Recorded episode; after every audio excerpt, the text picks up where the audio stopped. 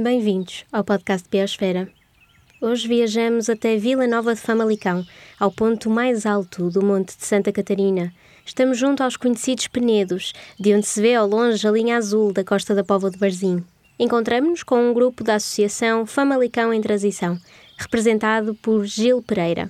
Pertencem à rede de transição internacional, juntamente com outros conselhos espalhados pelo país. No final da nossa conversa, Gil explica-nos em que consiste esta rede, mas primeiro falamos do tema que nos trouxe cá, uma denúncia feita por este grupo de cidadãos de que terá acontecido aqui um crime ambiental.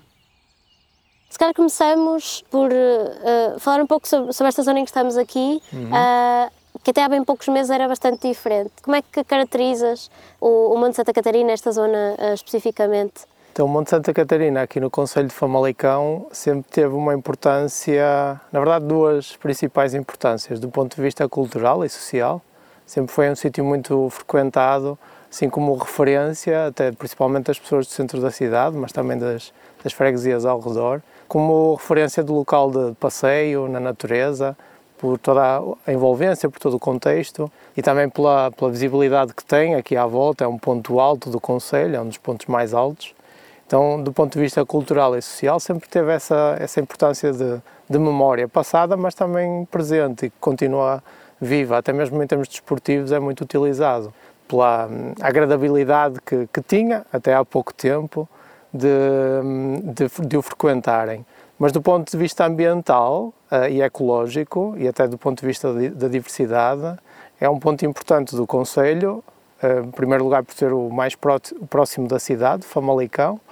e por ainda manter eh, manchas de eh, floresta autóctone com a considerável importância de mais-valia ambiental e ecológica, e principalmente para a diversidade, nomeadamente a mancha de sobreiros e de carvalhos, que ainda está presente, mas que desde hum, final de outubro do ano passado, 2022, para a instalação do futuro, da futura central fotovoltaica, eh, que denominaram de Gemundo, que é um dos, uma das localidades aqui de, desta, desta área. Foi efetuado este abate, de, um abate massivo de árvores, centenas e centenas e centenas de árvores, incluindo uh, uma mancha importante de sobreiros e carvalhos. Isso criou aqui uma, uma, uma ferida aberta, por assim dizer, nesta importância que o Monte Santa Catarina tem, principalmente do ponto onde nós estamos, que é o ponto mais, mais elevado, e também era um dos mais, é, continua a ser um dos mais frequentados pelas pessoas, por ter esta, esta vista panorâmica bastante abrangente, mas também era aqui nesta encosta, que tem uma grande inclinação, que estava hum, localizada à mancha de sobreiros e carvalhos mais, mais interessante daqui desta, de toda esta área. É certo que estamos a falar daqui de uma área de intervenção para o projeto da central de fotovoltaica de cerca de 80 hectares, que se estende por um quilómetro e meio em uh, linha reta e um quilómetro de largura, por isso é um perímetro de 5 quilómetros. Mas especialmente este ponto aqui do, do monte, esta, esta zona que chamamos dos Penedos, que eles estão aqui visíveis, tinha uma mancha de, de sobreiros muito interessante, criava uma, uma envolvência, uma importância ambiental e um significado extra dentro desta própria área verde mais, mais abrangente que é o Monte Santa Catarina. E por isso é que o tornava, e continua a torná-lo, referência no Conselho em termos, lá está, ambientais, sociais, culturais. A partir de que momento é que tomaram conhecimento que esta zona tinha sido abatida e que seria aqui construído um, uma central então, fotovoltaica? Na prática, quando nós só nos apercebemos realmente da gravidade do problema quando o abate das árvores começou a acontecer, isto em finais de outubro de 2022. Mas, na verdade, esta situação, esta, esta questão já vem de trás embora passou um bocado despercebida, porque basicamente o que aconteceu, o primeiro momento deste, de, de todo este processo acontece em dezembro de 2020, quando é discutido em a reunião do Executivo Camarário, a reunião da Câmara Municipal de Vila Nova de Famalicão, a aprovação de uma declaração de interesse municipal, de interesse público municipal para a instalação deste projeto de, da central fotovoltaica. Então aí é o ponto inicial de todo este processo. É, logo de seguida, em janeiro de 2021, foi também aprovada em Assembleia Municipal a mesma declaração de interesse público municipal para a viabilização deste projeto. Só depois, em, em julho de 2022, é que deu entrada ao pedido por parte da empresa de, de licenciamento da, da operação urbanística propriamente dita, para a instalação da central fotovoltaica. Na altura houve umas parcas notícias na comunicação local de que de facto tinha sido aprovada em executivo essa, esse licenciamento. Na altura falava-se de algumas centrais fotovoltaicas e depois materializou-se em, em outubro, final de outubro de 2022, quando realmente este, por ser um sítio muito frequentado pela população, por diferentes pessoas, que hum, se aperceberam do, do início do corte das árvores nesta área toda hum, dos tais 80 hectares, incluindo aqui este ponto um bocado icónico da, do Monte Santa Catarina. Por isso foi principalmente nesse momento que os alertas subiram e que começamos a, nós, a Associação Famalicão em Transição, mas também outros coletivos, outros partidos, partidos políticos, também inclusive, eh, e grupos informais e a comunicação local também, comunicação social, começou a dar um bocadinho mais atenção ao, ao, eh, ao problema, à situação, porque foi quando vimos os principais impactos negativos desta, deste projeto acontecerem no terreno, com o abate de centenas largas, centenas de, de árvores. É certo que grande parte desta área era principalmente de eucaliptos e acácias, mas lá está, como eu disse há pouco, existia aqui, tal como ainda continua a existir, umas manchas muito importantes de sobreiros e, e carvalhos. Segundo os dados que tivemos acesso do processo, isto não diretamente pelo município, apesar de termos solicitado já há mais de dois meses, mas ainda não, o município não nos forneceu acesso a esses documentos do processo, mas por outras pessoas que tiveram acesso, conseguimos ver nos, nos documentos, nomeadamente o parecer do ICNF, porque o sobreiro sendo uma árvore com especial interesse de, conservação e, com, especial, um, com especial estatuto em termos, de, em termos nacionais, precisa dessa autorização para o abate. E de facto houve um parecer positivo do ICNF para abate desses sobreiros e é lá referenciado que são 291 árvores cerca de 80 jovens e as restantes adultas, que é autorizado o abate desses, dessas espécimes, desses indivíduos, no âmbito do, do abate de, de árvores que aconteceu aqui. Honestamente, da nossa parte, das várias visitas que fizemos ao local, na altura ainda, ainda apanhámos uh, momentos em que as pilhas de troncos cortadas ainda estavam amontoadas antes de serem, terem sido levadas e vimos largamente, largas centenas de sobreiros. Parece-nos, sinceramente, que foram muito mais que as tais 291, mas também não temos forma de. É uma percepção, não temos suporte documental, porque na verdade de todas as entidades existiram visitas ao local, mas tudo isto é suportado do, da parte de um requisito que existe na regulamentação que implica que da parte de quem pede o licenciamento, ou seja, da empresa, é que tem que apresentar um documento chamado Plano de Integração Paisagística e aí é que está referido com detalhe as diferentes populações arbóreas, arbustivas, etc., que afetam toda a área de, dos tais 80 hectares. E aí é que está referido esse número. Portanto, a empresa pediu a autorização de abate dos sobreiros baseada nesse, nesse plano. O ICNF, entretanto, depois de muitos contactos, acabou por dizer que sim, que chegaram a vir aqui ao terreno mas duvido muito honestamente que tenham feito algum tipo de contagem. Tenho sérias dúvidas em relação a isso, porque a nossa percepção é de, de várias visitas ao local e de conhecermos o, o, local antes deste abate ter acontecido, que claramente foram lá mais de 291 uh, eh, sobreiros e carvalhos que foram abatidos aqui. Porquê é que este projeto não é sujeito a um estudo de impacto ambiental? Bom, aqui entramos se calhar num, numa, num ponto de vista que já ultrapassa até o, o âmbito de, de, Famalicão territorial, porque isto é uma questão que, que já está a tornar-se bastante presente no dia a dia de Portugal, mas também europeu, fruto da legislação de simplificação ambiental que tem existido para todos os projetos de, de produção de eletricidade a partir de fontes renováveis. Abriu-se de alguma forma uma certa via verde para a instalação destes projetos. Depende da dimensão do projeto que é, que é instalado, especialmente da potência uh, que vai ser instalada aqui, e para aqui está projetado cerca de 50 megawatts. A legislação atual, mas também já a anterior, só implica obrigatoriamente essa avaliação a partir, no caso das centrais fotovoltaicas, a partir de uma acima dos tais 50 megawatts de, de potência instalada. E também ao abrigo da, desta tal nova legislação de simplificação ambiental, que dá um bocado de via verde a estes, estes projetos fotovoltaicos, também há a questão de ser muito mais facilitada a instalação, embora este caso em concreto já tenha sido prévio à existência desta legislação, porque ela é de 2022 e o processo já vem de trás. Parece-nos que legalmente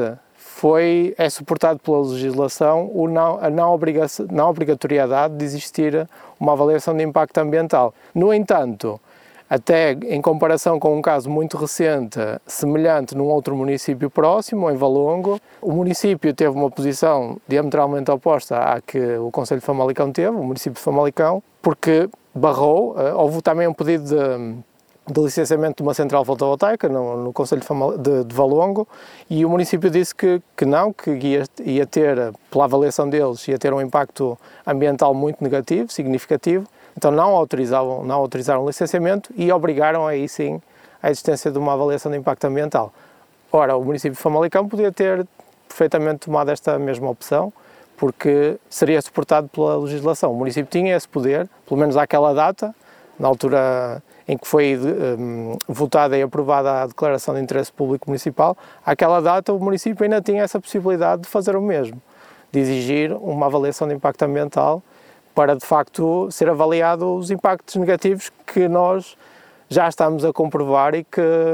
e que vão acontecer ainda em maior escala. E, nomeadamente, falando do, do impacto ambiental e ecológico que aqui está em, em causa, parece-nos, no mínimo, contraditório que a boleia desta, desta questão do combate às alterações climáticas, que é completamente legítima e que nós seguimos, a questão da transição energética basicamente esteja a passar de um modelo baseado em combustíveis fósseis e passar automaticamente, sem grandes mudanças, para um modelo baseado em energias renováveis. Mas, em primeiro lugar, sem falarmos da questão que para nós é essencial, que é reduzirmos drasticamente a nossa, o nosso consumo energético, em primeiro lugar. Porque é insuportável e mesmo os, os, os números, os padrões de consumo energético que nós temos atualmente e que têm tendência a aumentar, é tecnicamente inviável nós pensarmos que vamos substituir tudo por produção eh, a partir de fontes renováveis. É tecnicamente impossível. Portanto, o primeiro ponto que devíamos estar a falar, antes desta transição imediata, era diminuição drástica do, do consumo energético.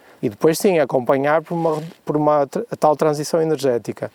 Mas uma transição energética que não aconteça, como é este caso, à custa dos valores ambientais que são o principal garante do tal combate às alterações climáticas. Precisamos de produzir energia a partir de fontes renováveis. Então abre-se via verde para a instalação destas megacentrais fotovoltaicas em sacrifício, deste caso específico, de uma área florestal, de uma área verde com muita importância, de destruição do solo, que é solo que não estava impermeabilizado, que não estava artificializado, e isto é um ponto importante em Famalicão, porque quase metade cerca de 40% de todo o território do Conselho já está artificializado, já está impermeabilizado. Então ainda é mais crítico, ainda é mais importante um, salvaguardarmos a preservação de tudo que é área verde, solo fértil, solo que promova a infiltração da água, que trava a erosão, etc. O que aconteceu aqui foi um corte de toda esta área florestal, solo fica descoberto, fica à mercê da, da, erosão. Isso já está a acontecer em várias visitas que temos feito ao local. Já vimos, especialmente nesta zona de, de grande inclinação, que a erosão já está a acontecer, o solo já está a ser levado pelas enxurradas, porque basicamente o suporte que garante esta infiltração e retenção da água é o suporte arbóreo e arbustivo, o coberto vegetal, que desaparece com este, com este projeto, com estas opções. Retenção de carbono também. E retenção, para além disso, ou seja, com este abate e com o revirar do solo que implicou, as máquinas que andaram aqui, o arranque das raízes, porque isso tem que ser uh, tudo limpo para a instalação das, da, dos painéis fotovoltaicos. Estamos a falar de mais de 100 mil painéis, esta área, nos 80 hectares, mais de 100 mil painéis. Isto vai ser um, uma paisagem negra, praticamente. Por causa disso, já aconteceu essa libertação de carbono que estava aqui sequestrado há muito, muito tempo. Então tem esse ponto negativo e perde-se a capacidade de sequestro de carbono que o ambiente que aqui estava, a área florestal, uh, com interesse, era capaz. Para, em uh, compensação, podermos conseguir produzir uma ínfima parte, porque nós também fizemos estes cálculos, e é uma das questões que mostra a, a contrariedade, a incongruência desta, desta opção, este território de 80 hectares uh, corresponde a cerca de 0,4% do território do Conselho de Famalicão. E pelas contas que fizemos, a capacidade que uma central fotovoltaica destas, com 50 megawatts de potência, tem de produzir eletricidade, corresponde a cerca de 0,001% da necessidade energética de todo o Conselho. Ou seja, sacrificamos 0,4% do território com uma grande importância uh, em termos ambientais, ecológicos, de biodiversidade, para conseguirmos um ganho de 0,001% em termos de produção elétrica a partir de fontes renováveis. Não nos parece de todo que este seja o modelo a seguir. O que nós defendemos, sim, em alternativa, é abandonar esta ideia de produção em grande escala e optar, sim, dar prioridade a soluções como sendo as comunidades de energia, que já estão regulamentadas e legisladas, nomeadamente em Portugal, que promovem uma autossustentabilidade, uma, uma resiliência das comunidades, uma capacidade de decisão e de usufruto dessa, dessas opções descentralizadas, ou pelo menos que usássemos o sol que já está por si só artificializado e impermeabilizado, os tais cerca de 40% que existem já no território, nos milhares edifícios que nós temos no Conselho. Áreas que podem perfeitamente industriais, comerciais, residenciais cujos tubos podem ser utilizadas para a produção fotovoltaica, parques de estacionamento, etc, etc, etc. O, o plano de recuperação da, da paisagem que, que é exigido, que, que, a empresa elaborou, uh, que tipo de, de, soluções de compensação, digamos assim, é que, é que oferece uh, para a construção deste, deste central? Como eu disse há pouco, nós tivemos acesso a esse documento por uh, recorrer a outras pessoas que, que, tinham acesso a ele, porque o município não nos, não nos facultou, mas tipo, podemos ver que esse documento que é obrigatório a, a empresa apresentar, o tal Plano de Integração Paisagística, prevê, basicamente, em termos de medidas de compensação, mitigação da implantação do projeto, a cobertura de solo com, uh, com espécies herbáceas, ou seja, a obrigatoriedade de manter uma cobertura vegetal do solo, mas sempre, estamos a falar sempre obrigatoriamente de espécies rasteiras, arbustivas, mas uh, herbáceas, mas rasteiras, que têm que sempre ser controlado o seu crescimento, porque senão implicam a ineficiência do, dos próprios painéis, do funcionamento do painel fotovoltaico. Portanto, uma das medidas foi essa. Não é unicamente com, com esse tipo de solução que vamos conseguir garantir eliminar os problemas de erosão de solo, especialmente nesta área onde nós estamos, que tem um declive muito grande. São cerca de 22% de declive. Isto, para termos uma equivalência mais prática, equivale a um edifício de três andares, do ponto, lá, do ponto mais baixo até aqui ao topo. Uh, e era onde estava, mais uma vez digo, onde estava o ponto mais interessante, que era a mancha de, de sobreiros. Para além disso, especificamente para esta área, o que o tal plano prevê é um, o recurso a uma técnica utilizada, nomeadamente em permacultura, que são os swales. Basicamente são depressões que são cavadas no, no solo para retenção da água e para que permita a infiltração dessa água. Neste tipo de inclinação, pela nossa experiência, parece-nos que não seja uma solução eficaz, que não vai conseguir uh, mitigar os problemas que já estamos a, a verificar aqui com as chuvadas das últimas semanas. Para além disso, o plano preveu, e, e ainda vemos aqui no, no local, a manutenção de pequeninas áreas de povoamentos florestais, que também honestamente não percebemos o porquê especificamente destas áreas em, em, concreto, porque o que estamos a falar são áreas onde predominam os eucaliptos e os pinheiros, tem muito poucos sobreiros, portanto não percebemos bem qual é que é o interesse, qual é a mais-valia de preservar especificamente estas pequeninas, e estamos a falar de muito pequenas áreas comparado com os 80 hectares. Uma coisa que não é prevista, o projeto também atravessa zonas de linhas de água e aí hum, não é sequer previsto uma manutenção ou regeneração através de criação de galerias ripícolas, por exemplo, e naturalmente isto terá os seus, as suas implicações, porque toda esta escorrência de solo vão criar assoreamentos na, nas linhas de água, que eventualmente vão, vão ter a custos de água maiores, e, e mais para a frente vamos começar a, a ver estes, os impactos desta, do que foi aqui feito, não é? Daí nós falarmos de um crime ambiental, verdadeiramente o que aconteceu aqui ser um crime ambiental. Ou seja, achamos que existem alternativas mais, eh, muito mais viáveis, mais realistas, mais interessantes e aí sim, verdadeiramente, em nome do, combate às alterações climáticas, que ecologicamente façam mais sentido, do que esta opção. Consideram que a população está ciente do, do custo-benefício deste projeto? Não, a população não está de todo ciente e essa é uma das outras grandes críticas que nós, que nós endereçamos ao, ao município, ao Executivo, porque todo este processo, como tem sido desde logo desde há bastante tempo prática do, do Executivo, o processo foi nada transparente, sempre decorreu à porta fechada, com zero debate público. Só a partir do momento em que começamos a, a sair com comunicados abertos, comunicados públicos e a comunicação social de alguma forma começou a multiplicar estes, estes alertas, é que começou alguma opinião pública a formar-se à volta desta, desta situação, mas muito incipiente, no sentido de só percebemos que cortaram árvores, mas nem sequer fazem ideia do que é que vai aqui acontecer, muito poucas pessoas, mesmo as pessoas aqui que, que habitam aqui próximo, e temos povoações muito próximas, não fazem ideia do que vai aqui acontecer. Portanto, o, o debate público que devia acontecer para um, uma intervenção urbanística desta magnitude, que devia ser proativamente o município a criar, antes dela acontecer, mecanismos de debate, de informação e decisão mesmo, se realmente a população quer ou não, depois de informada, quereria esta opção ou não. Foi zero o que aconteceu. Portanto, a população está muito pouco ciente e nós, como movimento voluntário, completamente descomprometido, o que nos move é lá está o, a luta pelo interesse ambiental, ecológico do ponto de vista do Conselho de Famalicão. O nosso papel resume-se um bocado a substituir-nos ao município, a levantar, abrimos um bocado o debate à volta destas questões, esmiuçarmos tudo o que implica este projeto, tanto este como outras situações que já foram acontecendo. Repararam, não é, que este projeto estava realmente em iniciação com o abate dos sobreiros. Portanto, minha pergunta era no sentido de digamos, entre aspas, o, o, o mal já está feito? Sim. Que tipo de, de alternativas, soluções é que sugeriam para uma, uma integração barra recuperação da paisagem mesmo com o avanço desta, deste projeto? Sim. A nossa proposta inicial seria que, considerando que não compensa eh, de, de, diferentes pontos de vista a instalação desta, desta central fotovoltaica, seria não a construir de todo e promovermos a regeneração deste, deste, deste espaço, de todo este local. Agora, temos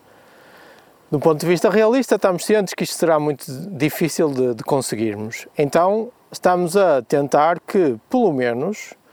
o ponto mais importante daqui, que é exatamente esta zona de maior declive, que é de alguma forma um ponto icónico daqui desta, do Monte Santa Catarina, que era também onde existia e continua a existir nas restantes vertentes manchas de sobreiral uh, interessantes a preservar. Por isso, pelo menos, e estamos a falar aqui de cerca de 2,5% dos tais 80 hectares globais, pelo menos que seja preservada aqui esta, esta, esta parte em específico, esta porção de terreno da implantação do, do projeto e que aqui sim seja promovida a regeneração. O próprio projeto já implica várias medidas de compensação ambiental, nomeadamente um valor financeiro ao município, que vem via fundo ambiental, mas também prevê a plantação de, do dobro da área que foi aqui abatida noutros locais. Não está ainda dito de que forma. A nossa proposta seria, então especificamente, vamos, uma parte dela, focar aqui neste, neste ponto em específico. Uma outra proposta é, já com o sentido de prevenirmos outras situações que possam acontecer aqui, era tentar de alguma forma mecanismos que preservassem as restantes manchas de sobreiros que ainda, que ainda continuam aqui presentes. Então, uma das propostas que fizemos foi, por exemplo, a, hum, a criação de um parque florestal. Aqui na, estamos aqui a falar de território privado, terrenos privados, eh, tudo, proprietários privados, mas, lá está mais uma vez, através das medidas de compensação, poderíamos promover, existe, isso vontade do, existe a vontade do município, do Conselho, uh, em criar aqui um, uma figura de parque florestal, à semelhança de Monsanto, por exemplo, onde o investimento depois, ou melhor, a manutenção, o investimento inicial existia, mas a manutenção seria diminuta, porque um parque florestal não é um parque da cidade, por exemplo. As, as necessidades de manutenção são, são mínimas, porque é basicamente deixar a natureza acontecer com usufruto por parte do, do ser humano, mas com intervenção mínima. Então estas duas propostas, talvez um pouco mais realistas, não é, de se conseguir, será basicamente o que nós vamos tentar uh, promover uh, para que ganhe massa crítica que suporte e que possa talvez mudar a opinião do, do, município. Mas neste momento não temos nada disso garantido, ou seja, o processo está a continuar, mais dia menos dia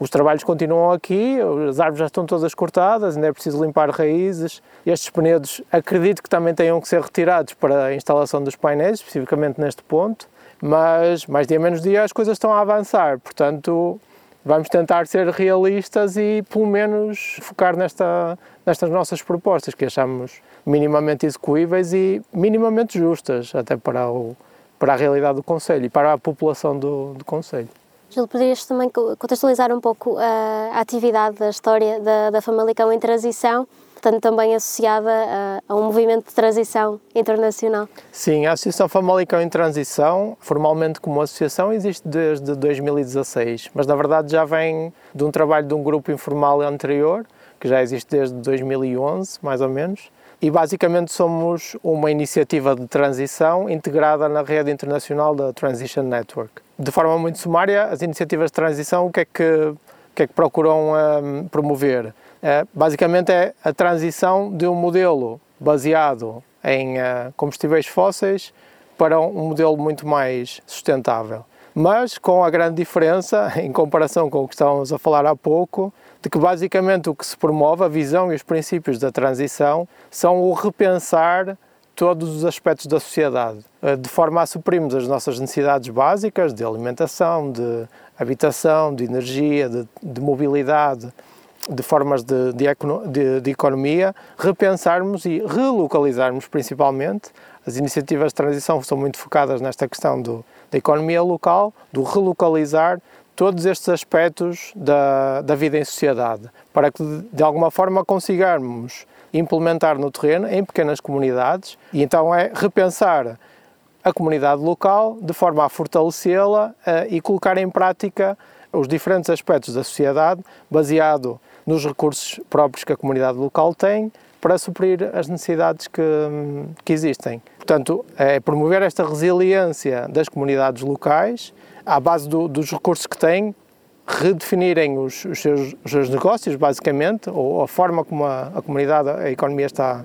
está organizada, para serem para serem comunidades muito mais resilientes, muito mais autossustentáveis. E depois todos, todos os aspectos, a mobilidade, a habitação, a construção, a, produção alimentar, baseia-se também muito no, e é uma coisa que promovemos bastante, são os princípios da permacultura, por isso é todo um estilo, todo um desenho da, da nossa vida de forma a, a, cuidar das pessoas, a cuidar da, da terra e a partilhar excedentes. Do modo sintético, acho que, acho que é isso. Obrigada. Obrigado nós.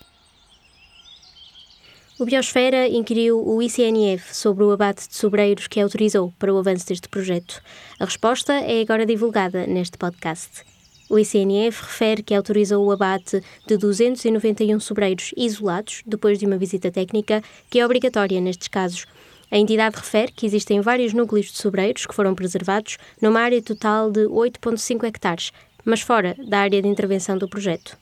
Segundo o ICNF, a existência de sobreiros na restante área, ainda que possa dizer-se que se trata de um sobreiral, na estrita medida em que o sobreiral é um terreno onde existem sobreiros, não configura um povoamento. Para saber mais sobre este caso e conhecer outras denúncias ambientais, veja o último episódio Biosfera na RTP2 ou na RTP Play. Até ao próximo episódio. Seja biopositivo.